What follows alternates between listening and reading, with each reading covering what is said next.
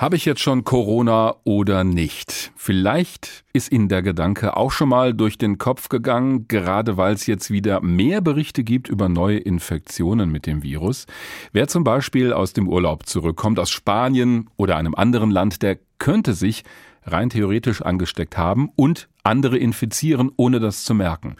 Um Gewissheit zu bekommen, können sich alle, die das wollen, freiwillig testen lassen auf Corona nach dem Urlaub. Die Kosten dafür übernimmt nun auch der Staat.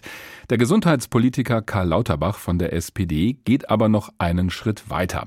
Er möchte, dass alle, die aus dem Urlaub kommen, getestet werden auf Corona, und zwar nicht freiwillig, sondern als Pflichtveranstaltung. Einige fordern das ja schon, etwa für die Leute, die in sogenannten Risikogebieten unterwegs waren. Darüber habe ich vor der Sendung mit Karl Lauterbach gesprochen. Herr Lauterbach, wie genau soll das denn Ihrer Meinung nach ablaufen? Herr Wacken, die Tests sind dann sinnvoll, wenn sie sehr unbürokratisch und schnell durchgeführt werden. Und zwar bevorzugt für jeden, der quasi das Flugzeug verlässt. Also man sollte da keine Unterscheidung aus meiner Sicht machen zwischen Risikogebieten und Nicht-Risikogebieten, weil diese Unterscheidung ist nicht wirklich also sinnvoll derzeit auch aus den Nicht-Risikogebieten offiziell kommen äh, Infektionen, das wissen wir.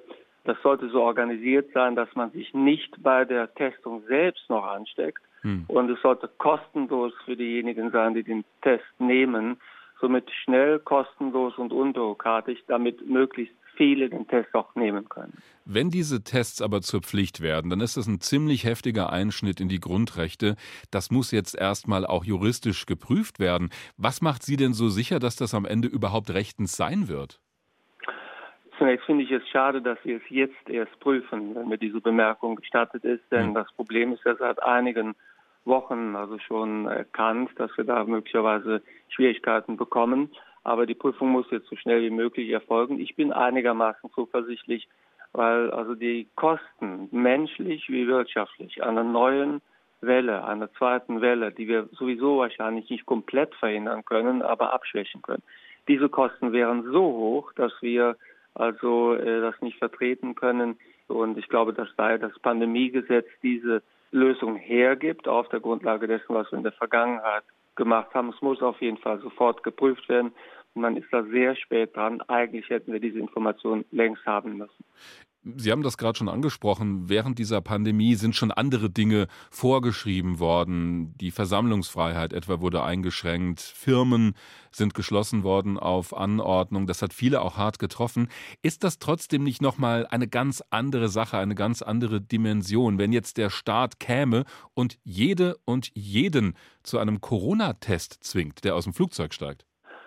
Es ist richtig, dass das also ein medizinischer Eingriff ist. Somit ist die Hürde dort äh, hoch. Eine solche Verpflichtung muss natürlich also gut bedacht sein. Und wenn es mit der Verpflichtung nicht geht, dann wäre es denkbar, dass man es so macht, dass man die Verpflichtung einführt und derjenige, der der Pflicht nicht nachkommt, der muss dann eben äh, zwei Wochen in Quarantäne gehen.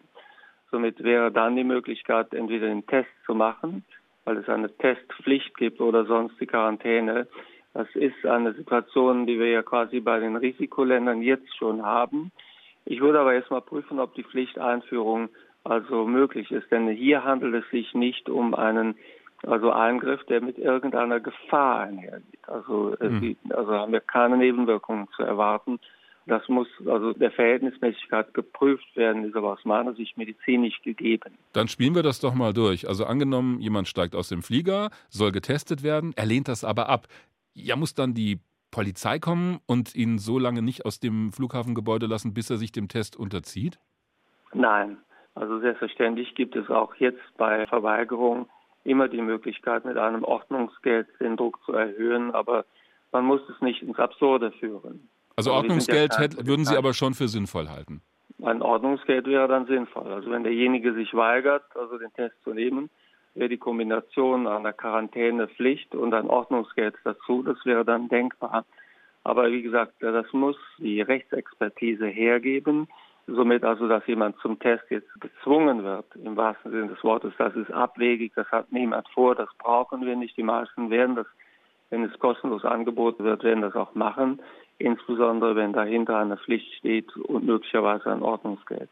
Wenn die Leute aber in Quarantäne geschickt werden, auch das haben Sie ja gerade erwähnt, das müsste dann doch auch kontrolliert werden, sonst bringt das doch gar nichts. Ja ein Riesenaufwand.